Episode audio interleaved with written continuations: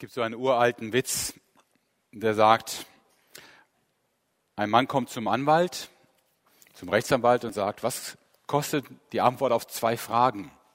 Und der Rechtsanwalt sagt, 100 Euro. Und was ist die zweite Frage? Fragen und Antworten auf Fragen können sehr teuer und sehr wertvoll sein. Und die Jünger haben sich eine Frage für Jesus bis ganz, ganz zum Schluss aufbewahrt.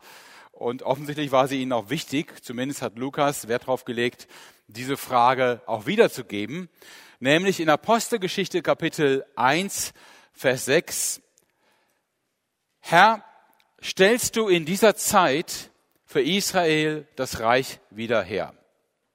Herr, stellst du in dieser Zeit für Israel das Reich wieder her? Die letzte Frage der Jünger. Die Jünger konnten viele Fragen stellen. Zum Beispiel, lohnt es sich zu heiraten, wenn man sich nicht auch scheiden lassen kann? Lohnt es sich überhaupt Nachfolge, wenn man nichts dafür kriegt? Und viele andere Fragen. Die letzte Frage ist diese. Ist jetzt die Zeit, wo du Israel wieder zur Königsherrschaft führst? Ich kenne diese Frage so ein bisschen, also indirekt. Ich beschäftige mich, wer mich kennt, weiß das, gerne mit der Offenbarung und damit auch mit den letzten Zeiten. Und ich spüre schon mal diese Frage, hm, wie lange dauert das wohl noch, bis Jesus wiederkommt oder das Friedensreich beginnt? Wann ist das soweit? Und man könnte diese Frage der Jünger so als theologische Frage verstehen, so vielleicht eine Frage, die heute noch einer der Absolventen stellen will, was ich ganz vergessen habe in den drei Jahren immer mal zu fragen oder was ich mich jetzt erst traue zu fragen. Horst, kannst du mir noch mal sagen, wie ist das mit dem freien Willen? Ja. Ich glaube aber, dass wir uns vertun, wenn wir denken, es ginge nur um eine theologische Streitfrage. Obwohl das ist vielleicht schon indirekt ein guter Hinweis, die Art und Weise, wie Jesus antwortet, manchmal auch eine gute Antwort wäre in Gemeinden, in denen wir arbeiten, auf Fragen, die wir nicht beantworten können. Jesus sagt nämlich, es ist nicht eure Sache, Zeiten oder Zeitpunkte zu wissen, die der Vater in seiner eigenen Vollmacht festgesetzt hat. Ihr werdet, liebe Absolventen, ihr werdet mit Fragen konfrontiert werden, die weder euch noch denen, die fragen, irgendwas angehen. Es gibt eine Menge Fragen, auf die wäre ein Nein, wissen wir nicht und müssen wir auch nicht wissen, die beste Antwort. Statt Monate, vielleicht sogar Jahre in der Gemeinde damit zuzubringen, sich über Dinge zu streiten, wo die Engel sich vom Kopf schlagen und denken, meine Güte, wenn die wüssten, was die wahren Herausforderungen sind. Ich wünsche euch ganz viel Weisheit das früh genug zu erkennen und ganz viel Mut, rechtzeitig zu sagen, sorry Leute, das interessiert Gott nicht, dann interessiert es mich auch nicht. Oder Gott weiß es, das reicht, ich muss es nicht wissen. Es gibt eine ganze Reihe solcher Fragen. Aber ich glaube nicht, dass die Jünger hier einfach nochmal ein theologisches Gespräch aufreißen wollten und so dachten, ach, lass uns noch mal ein paar Dinge durchgehen, die sind doch ganz interessant zu wissen. Das Reich Gottes, wonach sie fragen, das Reich Israels, das war der Grund, warum sie überhaupt mit Jesus unterwegs gewesen waren. Sie wollten mit ihm zusammen sehen, wie Gott mit Jesus Christus als König das Reich in Israel beginnt, wie Gottes Friedensreich auf Erden entsteht. Und sie wollten das nicht nur sehen, sie hatten dabei auch sehr handfeste eigene Interessen, wie zum Beispiel verraten wird in der Episode, wo die sogenannten Donnersöhne Jesus bitten, doch die wichtigsten Posten in diesem Reich zu besetzen rechts und links neben seinem Thron. Das heißt, die hatten nicht nur Neugierde, sie hatten einen Grund zu fragen. Es ging auch um ihre Existenz. Lässt sich um die Frage des Erfolgs. Jesus, wir waren mit dir unterwegs, wir haben mit dir das Reich verkündet, damit es kommt. Wenn es jetzt kommt, sind wir ja auch dabei. Ist es jetzt soweit? Haben wir jetzt endlich das Ziel erreicht? Okay, das mit Kreuzigung, Tod, Auferstehung, das haben wir vorher nicht so gesehen, gewusst, ist jetzt passiert, du bist auferstanden, super. Jetzt aber könnten wir doch weitermachen, wo wir aufgehört haben. Und du könntest dich auf den Thron setzen in Jerusalem und wir sind gern dabei und wir machen gerne den Arbeitsminister oder den Wirtschaftsminister. Wir sind bereit. Jesus, ist es soweit? Es ist ein bisschen die Frage auch nach dem Erfolg ihrer Mission. Haben wir jetzt endlich erreicht, was wir wollen? Und ich kann das sehr, sehr gut nachvollziehen, weil ich eigentlich auch ein erfolgsorientierter Mensch bin. Ich liebe Pläne, wo man am Ende sieht, wo man landet. Ja, das ist noch mein schlechtester Plan. Ich habe noch viel größere Pläne.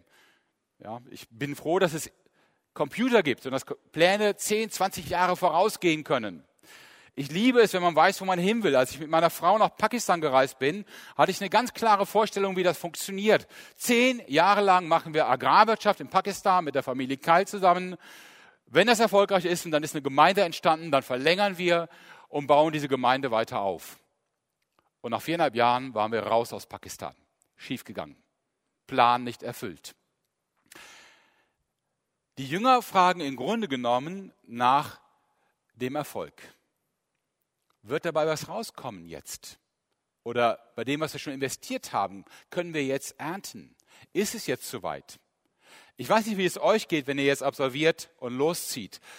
Wenn ich ihr wäret in eurer Situation, ich würde fragen, was ist der effektivste Platz, wo ich am meisten bewirken kann? Wird die Gemeindearbeit Frucht tragen? Werden sich Leute bekehren, taufen lassen, die Gemeinde wachsen, viele dazukommen? Werden Leute gut finden, was ich mache? Wird die Jugendgruppe wachsen? Werde ich Anerkennung haben? Werde ich mich bewähren? Werde ich lernen, Fortschritte machen und so weiter? Fragen, die durchaus berechtigt sind. Aber auf die es keine Antwort gibt. Leider können auch wir die Antwort nicht geben. Wir können euch nicht sagen, was dabei rauskommt. Wenn ich so in die letzten Jahre, Jahrzehnte schaue, wo ich sehe, wie Leute hier absolvieren, in den Dienst gehen, gibt es sehr, sehr unterschiedliche Antworten. Manche, die mir nicht gefallen. Manche, wo ich sage, super, das ist ja richtig gut aufgegangen, die Rechnung. Andere, wo es ganz anders gelaufen ist als erwartet. Wir würden das natürlich gerne wissen. Herr, lohnt sich der Einsatz? Ist das richtig, wie ich das mache? Wird dabei am Ende was rauskommen? Und ist es jetzt soweit? Ich bin in eine Gemeinde gegangen nach der Bibelschule nur für ein Dreivierteljahr und stellte fest, dass sie ein ziemlich, ich sag mal, verknotetes Taufverständnis hatten. Ähm, viele der jungen Leute dachten, für die Taufe muss man erstmal ein Christ besserer Stufe werden, um sich taufen zu lassen. Und ich verbrachte meine Zeit hauptsächlich damit, das Missverständnis aufzulösen und hatte dann das Vergnügen, nach einem halben Jahr 15 junge Leute zu taufen. Die Gemeinde war geflasht. Ja, 15 Taufen auf einen Schlag. Ich denke, naja, es war ja auch einfach. Die waren alle schon bekehrt. Die hatten nur irgendwie eine falsche Idee über die Taufe. Ja, Klar, das wäre jetzt ideal. Ne? Herr, wirst du durch mich die Erweckung in der Gemeinde auslösen? Herr, wird die Gemeinde wieder wachsen, wenn wir dazukommen als Ehepaar? Herr, werden wir erleben, wie der Hauskreis, Almasira-Kurs oder was auch immer Menschen zum Glauben führt? Herr, werden Leute dankbar sein, wenn sie unseren Dienst sehen? Und die Antwort ist, so vermute ich, die gleiche, die Jesus auch seinen Jüngern gibt. Es ist nicht eure Sache, das zu wissen. Ihr kriegt die Antwort nicht. Sorry. Ich mache aber hier nicht Schluss mit meiner Predigt. Ich würde euch ja gerne die Erfolgsgarantie mitgeben. Aber ihr habt im Prospekt hoffentlich gründlich gelesen, wo wir werben für die BTA. Wir werben nicht mit einer Erfolgsgarantie am Ende. Ja, die kann man nicht geben. Es geht euch auch gar nichts an, sagt Jesus. Es ist gar nicht Gottes Plan, uns mitzuteilen, wie gut das alles klappt, ob ich die ganze Zeit gesund bleiben werde, ob ich die geistige Dynamik behalte, ob ich mal in eine Krise stürze oder nicht, ob ich erst mal mit mir selbst beschäftigt bin oder mich ganz in die Gemeinde geben kann, ob ich die Gemeinde mal leiten werde oder mal predigen darf. Keine Ahnung, was für Fragen da bewegen. Du brauchst das nicht zu wissen. Aber, sagt Jesus in 1 Vers 8, aber ihr werdet Kraft empfangen, wenn der Heilige Geist auf euch gekommen ist. Ihr werdet Kraft empfangen. Das ist sicher. Das gilt. Das geht mit euch. Das dürft ihr von Gott beanspruchen. Ihr werdet Kraft empfangen. So wahr der Heilige Geist schon auf euch gekommen ist und in euch lebt. Ihr sogar Tempel des Heiligen Geistes seid. So wahr wird der Heilige Geist auch die Kraft geben für das, wofür er euch haben möchte, wofür ihr euch einsetzt. Aber Achtung, ihr werdet Kraft empfangen. Vielleicht fühlt sich mancher dem geistigen und überlegt, ob er nicht selber schon die Kraft hat oder ob nicht drei Jahre Ausbildung reichen müssten, um erfolgreich zu wirtschaften oder ob die Power, die man als junger Mensch hat, nicht reicht, um in der Gemeinde was zu reißen. Achtung, das hat noch nichts mit der Kraft des Heiligen Geistes zu tun. Das, worum es geht, was am Ende etwas bewirkt, ist die Kraft, die ihr empfangt. und nicht die Kraft, die ihr jetzt irgendwie in euch spürt, weil ihr gerade mal gesund seid, fit seid, gut drauf, einen schönen Sonnentag erlebt und die Atmosphäre hier genießt. Das ist auch schön, dürft ihr alles haben. Das aber, was zählt nachher, ist die Kraft, die ihr empfangt, die euch geschenkt wird. Und das wird überraschende Kraft sein. Da werden Dinge passieren, die habt ihr gar nicht geplant, die konntet ihr gar nicht planen. Und es werden Dinge möglich sein, die habt ihr nicht vorausgesehen. Es werden Menschen bewegt werden, wo ihr vielleicht denkt, wie kann das passiert sein? Ja. Ich habe oft erlebt nach den Predigten, wo ich dachte, die sind daneben gegangen, dass Menschen bewegt wurden und erreicht. Und umgekehrt Predigten, wo ich mir sicher war, die müssen einschlagen wie eine Bombe, da habe ich gar nichts wahrgenommen. Gott wird euch das schon deutlich machen, dass es seine Kraft ist, die zählt. Aber auf diese Kraft könnt ihr bauen. Sie gilt euch. Der Heilige Geist ist eine lebendige Wirklichkeit. Er ist wirklich mit euch. Gott meint das ernst. Nicht nur für seine Jünger. Ihr werdet Kraft empfangen. Hier ist natürlich der Hinweis auf Pfingsten, aber es geht weiter nach Pfingsten. Ja. Wie ihr ja gelernt habt in Pneumatologie. Ja. Es ist wahr. Und woran hängt es? Einfach nur daran, ob ihr das glauben wollt. Ob ihr wirklich darauf vertrauen wollt, dass das so ist, dass Gott das tut. Nichts anderes, ja. Worauf stützt ihr euch? Auf einen guten Plan? Auf die Hoffnung, das muss aber nach drei Jahren klappen irgendwie? Darauf, dass ihr nette Menschen seid und ihr werdet schon irgendwie die Leute rumkriegen und bewegen? Darauf, dass ihr gute Methoden habt und wisst, wie es funktioniert? Das sind alles gute Dinge. Aber stützen könnt ihr euch darauf nicht. Stützen könnt ihr euch nur darauf, dass Gott schenkt, was ihr braucht. Ihr werdet Kraft empfangen, wenn der Heilige Geist auf euch gekommen ist. Und ihr werdet meine Zeugen sein. Ich habe den Spruch extra an die Wand malen lassen, Apostelgeschichte 1, Vers 8. Ihr werdet meine Zeugen sein. Ja, ich werde meine Gemeinde bauen. Es ist so einfach, was Gott mit euch tun möchte. Es ist so einfach. Ich weiß, manches war kompliziert in den drei Jahren. Das liegt daran, dass wir Menschen kompliziert sind und manchmal uns verknoten in unseren Gedanken und lang, langsam wieder enknoten müssen, um zu verstehen, was meint Gott eigentlich. Aber es ist so einfach. Ihr seid einfach nur Zeugen. Ich weiß nicht, ob ihr euch noch erinnert an die Predigt von Tobias Teichen vor zwei Jahren auf der Fiuko. Das fand ich schon ziemlich genial, wie er das nochmal in den Fokus genommen hat. Ein Zeuge ist weder ein Richter, der ständig sich darüber aufregt, was andere falsch machen oder es verurteilt, noch ein Staatsanwalt, der anklagt, noch ein Rechtsanwalt, der Gott verteidigen muss mit besten Worten. Ein Zeuge sagt einfach nur das aus, was er erlebt hat, was er weiß. Und dann ist seine Verantwortung auch schon vorbei. Er muss nur sagen, sorry, ob ihr es glauben wollt oder nicht, Jesus hat das in meinem Leben verändert oder Jesus hat meine Schuld getilgt. Und seitdem lebe ich in einer Freiheit, die ich vorher nicht kannte.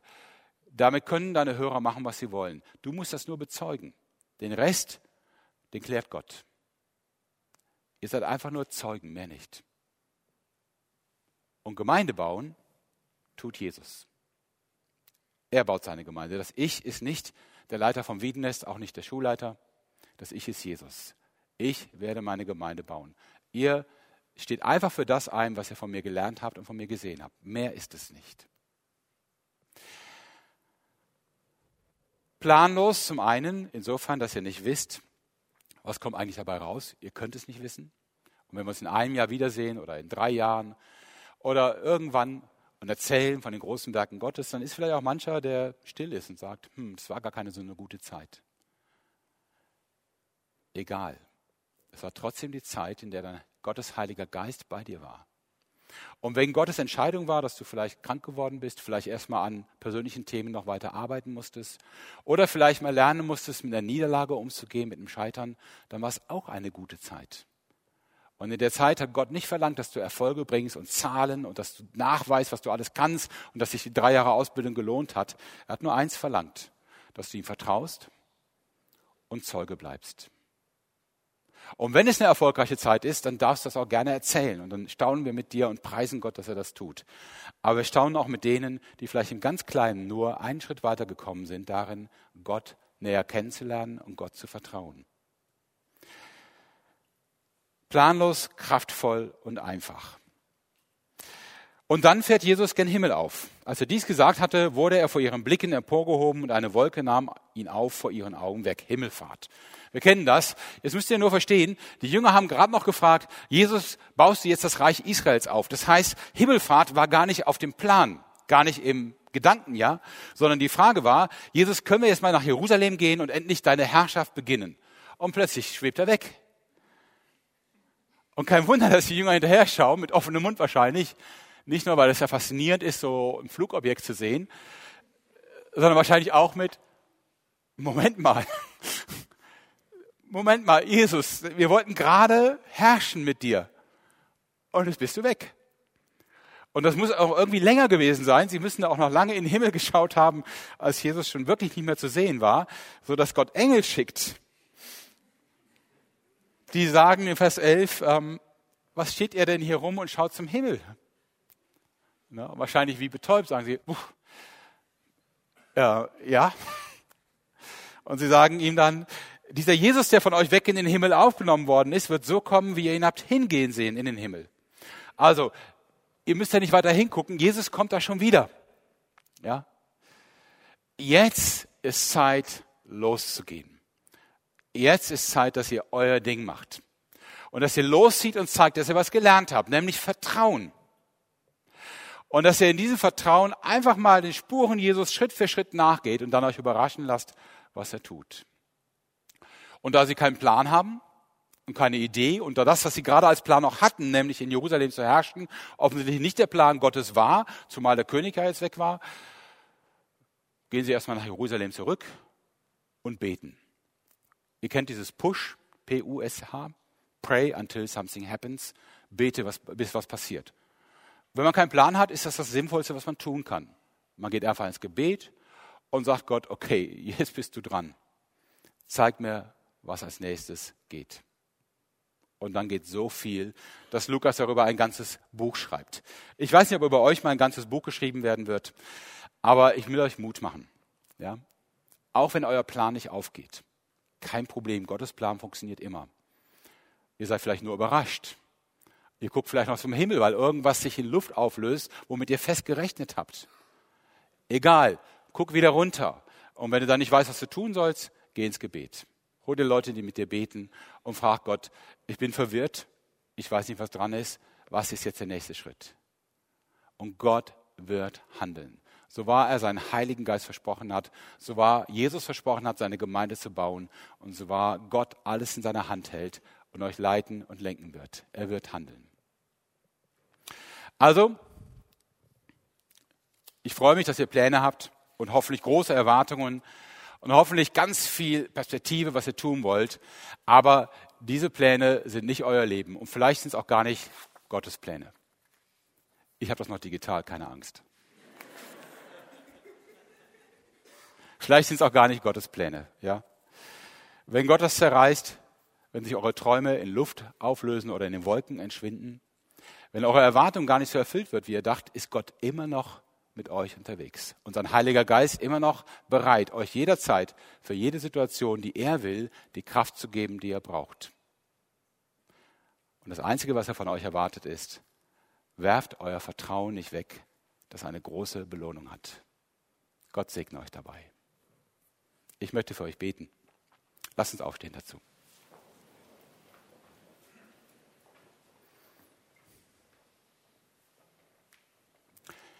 Vater im Himmel, ich frage mich manchmal, ob du laut lachst, wenn du unsere Pläne siehst.